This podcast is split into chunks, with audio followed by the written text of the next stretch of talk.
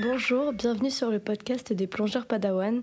Nous lançons aujourd'hui un partenariat avec Pierre, le French plongeur, et Ultramarina, une série d'émissions dédiées à nos destinations de rêve pour plonger. Première escale en Égypte. Mais avant de continuer, j'ai le plaisir d'accueillir Pierre qui va nous accompagner pour ces émissions. Pierre, peux-tu te présenter? Bonjour, bah, je m'appelle Pierre, je suis un ancien instructeur de plongée fraîchement euh, à la retraite de, ce métier-là. Donc euh, j'ai vécu plusieurs années à l'étranger et je suis retourné l'année dernière en France pour, euh, pour continuer ma, ma carrière dans le monde de la plongée, mais maintenant en travaillant pour Ultramarina donc un, voyagiste euh, spécialisé dans le monde de la plongée sous-marine. Avant ça, j'étais dans, plein de pays. J'ai vécu donc au Japon, j'étais à l'île Maurice, Maldives, Égypte. J'ai pas mal vadrouillé. Et puis, euh, je tiens aussi à côté un, petit blog qui s'appelle French Plongeur, où je raconte euh, un petit peu de tout, de l'équipement, des, anecdotes de ma vie d'instructeur et des réflexions sur le monde de la plongée. Merci beaucoup. Donc les plongeurs Padawan, on est avant tout une famille. Et donc il y a Gabin, mon petit frère, qui lui peut pas encore plonger, qui fait du snorkeling. Et ma maman qui ne plonge pas non plus. Donc Pierre, est-ce que les sites de snorkeling sont facilement accessibles et qu'est-ce qu'on peut y voir? Oui, parlons d'Égypte pour, pour la plongée. C'est pas uniquement la plongée, c'est la mer Rouge avec tous les sports qui peuvent aller. En snorkeling, bien entendu, on a des récifs qui commencent immédiatement dès qu'on rentre dans l'eau. Le récif est juste devant vous, ça commence à 1, 2, 3 mètres de profondeur et donc les non-plongeurs bouteilles euh, peuvent s'en mettre à cœur joie. Donc après, pour, euh, pour la plongée sous-marine, oui, c'est vraiment tout niveau. Donc question familiale, c'est une destination de choix, oui, effectivement. Quand est-ce qu'il faut partir euh, au niveau de la météo, de la température de l'eau, de la faune qui est présente? L'Égypte, on peut y partir vraiment toute l'année, mais en gardant à l'esprit que ça reste dans l'hémisphère nord et donc qu'il y a un changement de saison euh, entre l'été et l'hiver. Après l'été, même si partir en été au Caire voir les pyramides, c'est très très sec, très très chaud. Aux abords de la mer Rouge, l'endroit qui nous intéresse le plus, c'est extrêmement agréable. Ensuite, les intersaisons, que ce soit le printemps et l'automne, ce sont aussi des, instants à privilégier. En l'occurrence, là, bientôt, nous allons entrer dans la, la période de la Toussaint et c'est une des meilleures saisons finalement pour aller en Égypte. L'air est encore chaud, l'eau est encore extrêmement chaude et les vents d'hiver ne sont pas encore là. Le printemps, c'est pareil. On va avoir la température qui n'est pas trop élevée, pas encore. L'eau chaude se réchauffe. L'hiver, plonger, c'est pas non plus euh, plonger dans les eaux froides françaises à la sortie de l'hiver. En Égypte, ça reste une eau tropicale et c'est extrêmement agréable. L'hiver, attention, on peut avoir du vent, beaucoup de vent qui peut venir de la mer et donc c'est, oui, certes, plongeable et plus chaud que ce qu'on aura en France, mais euh, ça peut surprendre. Il ne faut pas aller en hiver en Égypte en se disant que nous allons trouver de l'eau à, 30 degrés. Pour partir en famille, qu'est-ce qui est le mieux entre faire une croisière ou aller dans un hôtel et rester euh, bah, sur Terre? Alors, typiquement, c'est mieux de partir à l'hôtel, en resort, et rester à terre. Euh, surtout parce que souvent dans une famille, on peut avoir un ou deux membres qui ne sont pas plongeurs et qui peuvent euh, trouver le temps long s'ils restent simplement sur un bateau et qui ne peuvent pas plonger. Donc l'hôtel va proposer des activités autres que la plongée sous-marine, euh, des activités en piscine, des activités à terre, des sports, de l'équitation, etc. Pendant que le reste de la famille, eux, plongeurs, peuvent aller en mer faire euh, que ce soit de la plongée sous-marine ou du, snorkeling. La croisière, elle, typiquement, c'est une croisière plongée. Donc les gens vont sur le bateau et vont faire deux, trois, quatre plongées par jour s'il y a des plongées de nuit. Et c'est vraiment indiqué pour les, plongeurs et les, mordus de plongée. Avec une petite précision, c'est que certains bateaux de croisière organisent une ou deux fois par an des, des croisières familiales où ils ne vont pas aller trop loin, ils vont aller faire des activités un petit peu différentes, comme par exemple des, euh, croisières au sud vers Sataya, qui est un, endroit extrêmement connu pour, les dauphins. Et donc comme ça, des enfants qui ne sont pas encore en âge d'aller faire de la plongée bouteille peuvent quand même faire du snorkeling en pleine mer et voir des, euh, des bancs dauphins. Donc euh, il faut se renseigner, tout simplement, voir s'il n'y a pas une croisière familiale d'organiser à un moment donné, ou sinon euh, aller partir dans, un hôtel familial, un resort. Est-ce que au niveau de la plongée, tous les, les niveaux justement vont pouvoir plonger, qu'on soit niveau 1, niveau 2 ou, ou plus? Alors, oui, l'Égypte, c'est un super endroit où commencer la plongée ou se confirmer en plongée ou tout simplement plonger pour le plaisir. Euh, nous avons beaucoup de gens qui partent en plongée euh, en Égypte pour apprendre la plongée sous-marine. Ils partent là-bas, euh, trouver une école. Souvent, on a des, nous avons même pas mal d'écoles françaises ou francophones, donc c'est euh, pas être perdu. Vous, vous partez en, Égypte et vous avez donc une école de plongée. Vous allez apprendre en français. Vous pouvez passer des diplômes, que ce soit des diplômes internationaux ou des diplômes français. Euh, et euh, en tant que débutant, c'est un endroit à rêver puisque les récifs commencent juste sous la surface. Il n'y a pas besoin d'aller très très très profond. Pour ceux qui sont déjà plongeurs et qui veulent passer des diplômes un petit peu plus confirmés. Euh, il y a bien entendu des, euh, des, endroits qui sont absolument incroyables, passer certaines profondeurs, après 20 mètres, après 30 mètres, après 40 mètres, et on peut très bien donc passer des niveaux 2, des niveaux 3 et découvrir des choses absolument incroyables. Je pense notamment à certaines épaves qu'on peut trouver dans la région au nord de la mer Rouge. Euh, il y a des récifs de haute mer comme Elphinstone qui sont incroyables plus au sud. Et pour ceux qui veulent vraiment passer des diplômes de plongée technique. L'Égypte est un haut lieu de la plongée technique où on peut apprendre à faire de la plongée en recycleur, de la plongée en haut trimix, de, la plongée très très très profonde. Euh, L'Égypte vraiment se prête à tout type de plongée sous-marine. Pierre, est-ce que euh, papa et moi qui sommes plongeurs, on doit emmener notre matériel de plongée ou pas? Ah, Je te dirais que c'est toujours mieux de venir avec son propre équipement de plongée, surtout que les, compagnies aériennes n'oublient pas que c'est une destination de, plongée.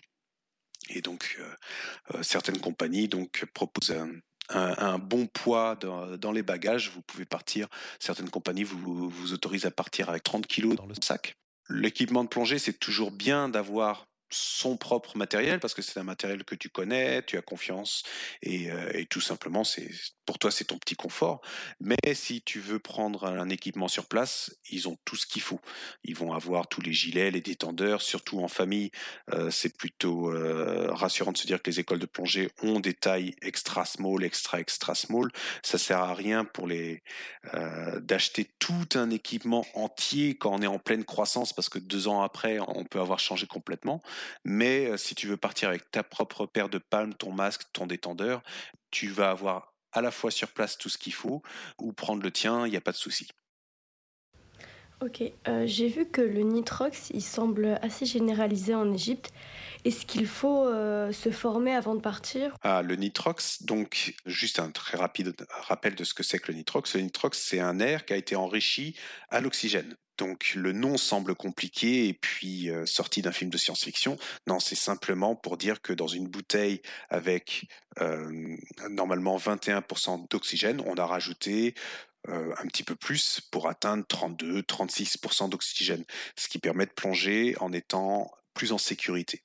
Et ce diplôme-là, on peut le passer dès son niveau 1.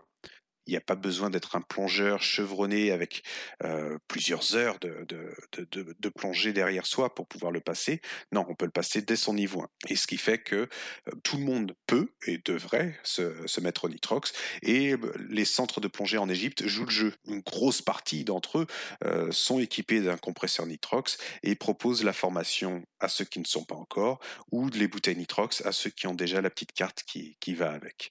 Si vous n'êtes pas plongeur nitrox, c'est une euh, c'est une très très bonne formation. En parlant de sécurité, euh, comment est équipée l'Égypte en termes de caissons hyperbares et d'hôpitaux?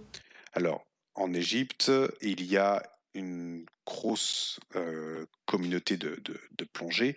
Il y a beaucoup de spots de plongée. L'Égypte est devenue célèbre pour la plongée sous-marine, donc évidemment, les autorités ont joué le jeu et ont bien ouvert des caissons de, de recompression, des caissons hyperbares un petit peu partout, là où c'est très important, sur les stations balnéaires. Les hôpitaux sont très bien fournis et ils ont aussi un bon système de, de garde-côte pour pouvoir aider au cas où il y a un problème. Je me rappelle lorsque je vivais à, à Marsa Alam, j'avais l'impression de vivre en plein milieu d'un désert et pourtant, dans le petit campement qui était à côté de, où je vivais, euh, il y avait une toute petite clinique, mais qui était une clinique de plongeurs avec un caisson hyperbar qui était prêt pour n'importe quel moment, alors qu'on était à, 30 km au sud de Marsa Alam. Il y avait vraiment, avait vraiment rien autour, mais on avait quand même un caisson au cas où il y avait un souci. Donc voilà, la, la, sécurité médicale et les caissons ne sont absolument pas un problème en Égypte. Au niveau des spots, lesquels tu qualifierais d'immanquables qu'on peut pas louper quand on part en Égypte? Oh, c'est très difficile à répondre. Ça, c'est que en fait toute l'Égypte se plonge, toute l'Égypte est, absolument incroyable. Euh, c'est pas loin de la France, c'est quelques heures de vol de la France. On a des vols qui arrivent directement à, à. Euh, selon les, moments de l'année, on peut même aller jusqu'à Marsa Alam, qui est la dernière station balnéaire au sud de l'Égypte avant le Soudan. Et tout le long de cette côte qui va vraiment de, de jusqu'à Marsa Alam, on a des spots absolument incroyables. Sans oublier bien entendu le Sinaï.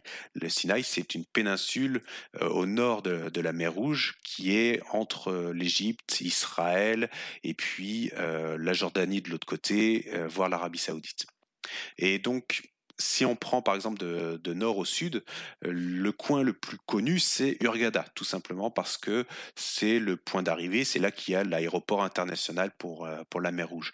Et là, à Hurghada, on va avoir la station balnéaire de El Gouna au nord et Safaga au sud. Tout ce littoral-là se plonge euh, Safaga et El Gouna proposent des hôtels et des centres de plongée francophones. Euh, Safaga, il y a aussi euh, une épave très connue qui s'appelle le Salem Express. Lorsqu'on va continuer à descendre au sud de Safaga, on va avoir El Kosser, Porte Carib et puis Marsa Alam, qui sont régulièrement aussi cités comme des, très très bons sites de, plongée.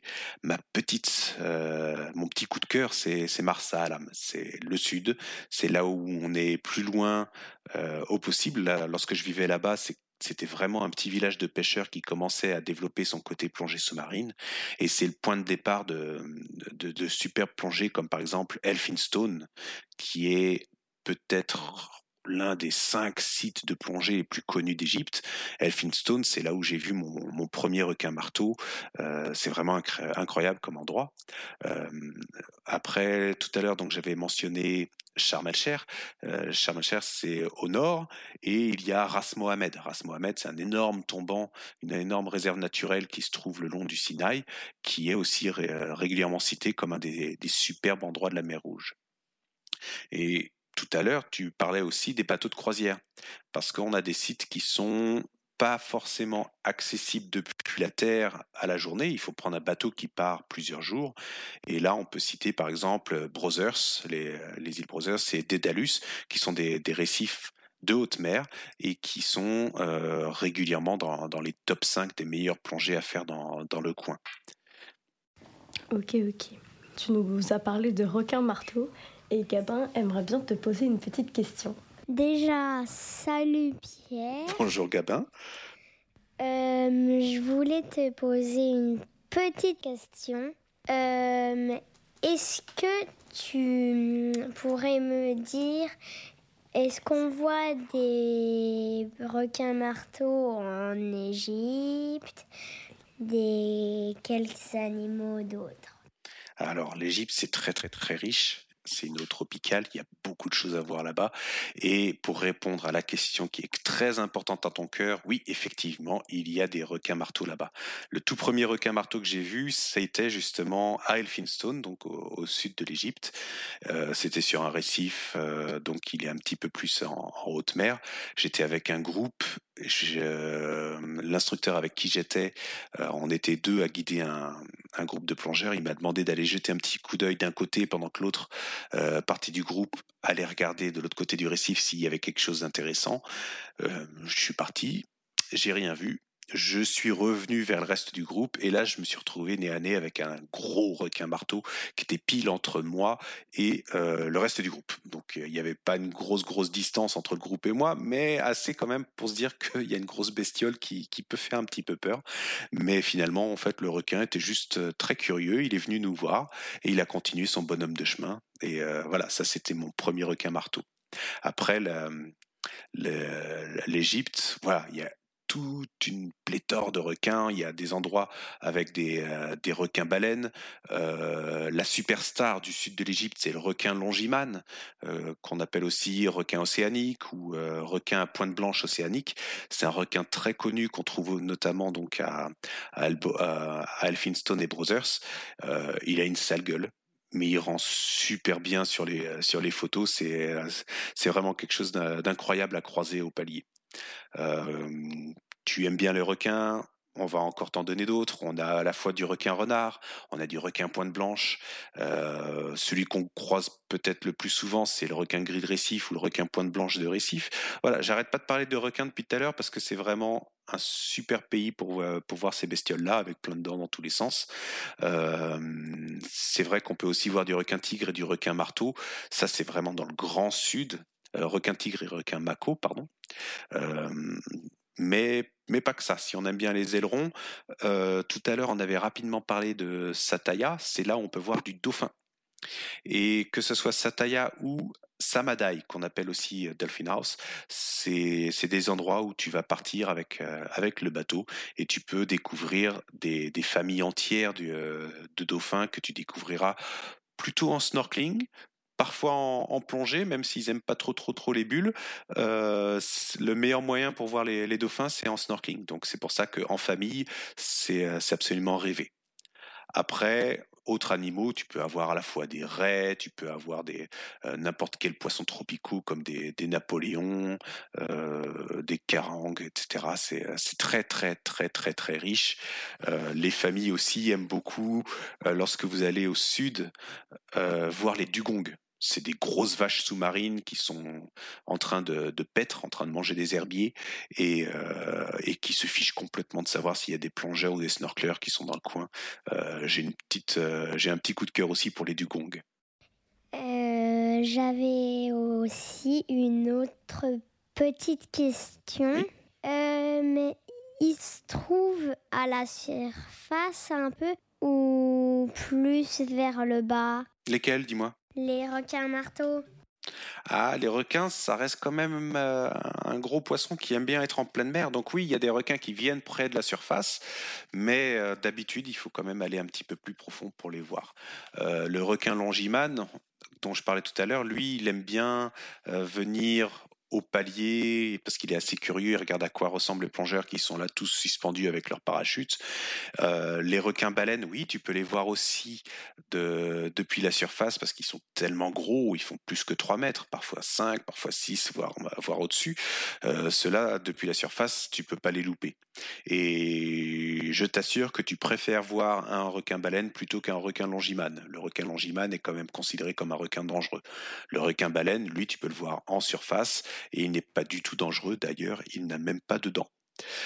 Euh, mais après, voilà, tout à l'heure je te parlais des dugongs, tu peux les voir en surface. Ça aussi, c'est pas un problème du tout. Ils aiment bien rester proches de, la surface puisque tout simplement ils ont besoin d'air pour respirer, comme les dauphins et comme les tortues.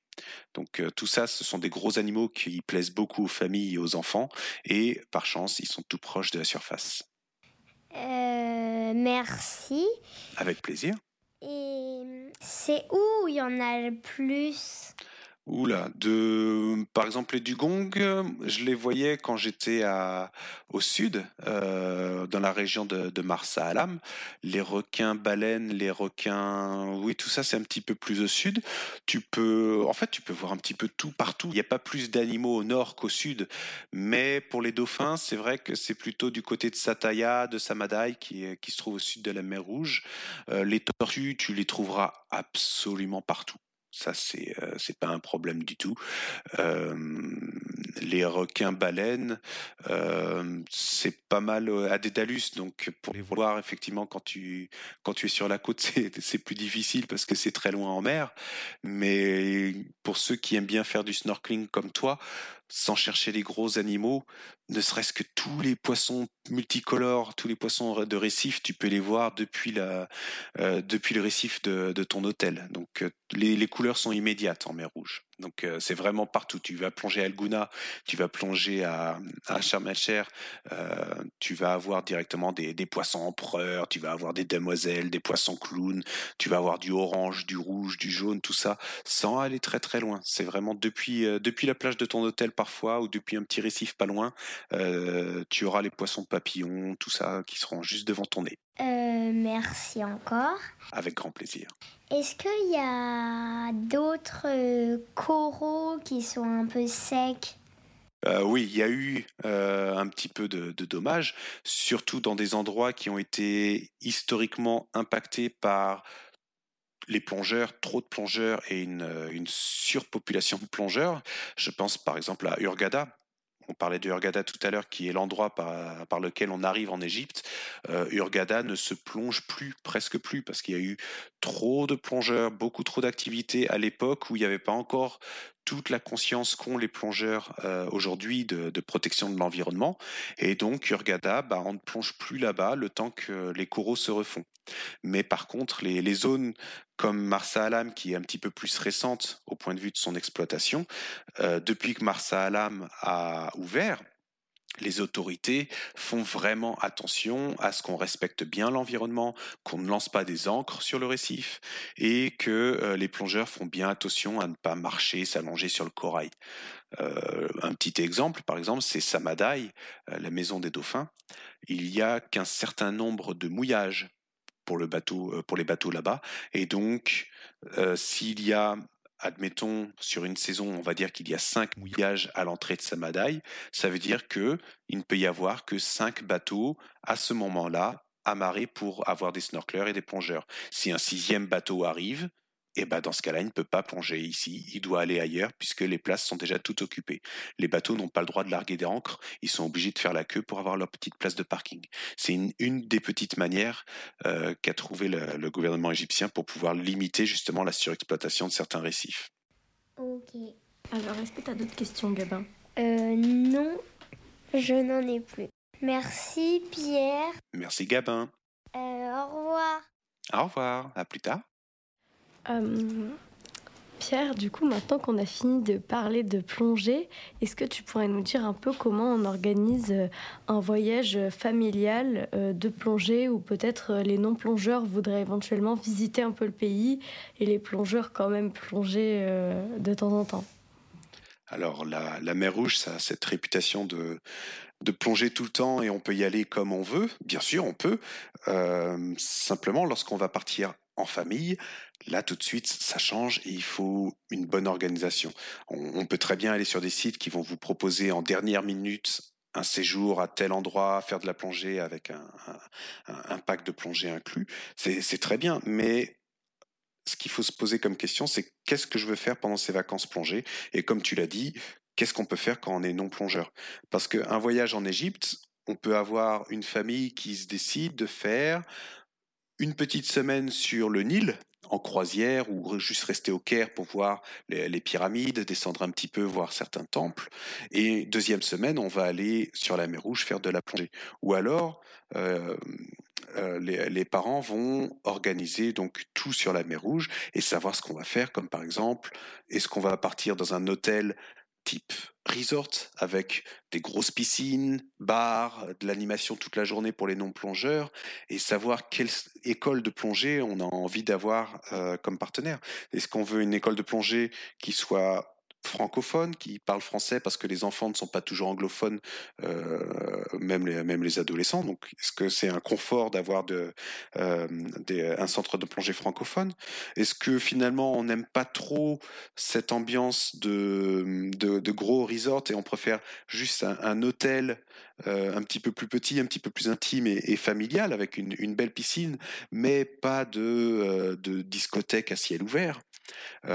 Quelque chose qui est très populaire aussi en famille, ce sont les, les campements un petit peu écologes qu'on peut trouver au sud, à Marsa Alam. Campement parce que à cet endroit-là, vous allez avoir des tentes Alors attention, ce ne sont pas des, tentes du, les, tentes que vous allez acheter chez Decathlon pour pas les citer. Non, ce sont des tentes un petit peu plus solides avec de lits et l'électricité juste au bord de la mer. À côté des tentes, on va avoir des huttes, on peut avoir des petits chalets, mais on est en plein milieu du désert. Et comme ça, toute la journée, on va partir plonger en illimité, on va aller faire du snorkeling directement sur le récif, mais par contre, on va pas avoir ce, gros hôtel avec des avec des, des, animations à côté. Donc voilà, il faut juste imaginer qu'est-ce qu'on va faire euh, si on n'y va que pour la plongée parce que tous les membres de la famille sont plongeurs Ou bien est-ce qu'il faut prévoir un hôtel avec beaucoup d'activités pour les non-plongeurs parce qu'ils vont y rester une, deux semaines euh, et que si on n'a pas quelque chose pour tout le monde, euh, finalement, il n'y aura qu'une seule partie de la famille qui va s'amuser. Ça, c'est un truc très important à, penser. L'autre chose très importante, c'est euh, ne pas oublier que l'Égypte est une destination très populaire pour, euh, pour nous Français et euh, de manière générale pour, euh, pour l'Europe. Et certaines périodes de l'année, comme par exemple la Toussaint, sont presque complètes plusieurs mois à l'avance. Euh, au mois d'août faire une demande pour la Toussaint. Euh, certains endroits comme Safaga, comme euh, Sharm el El Gouna ont un, taux de remplissage qui est déjà extrêmement élevé. Et donc, au fur et à mesure, si on attend trop à la dernière minute, on peut se retrouver avec des, endroits qui affichent complet. Donc, voilà, il ne faut pas compter trop sur le dernière minute. Il faut, prévoir ça un un petit peu à l'avance.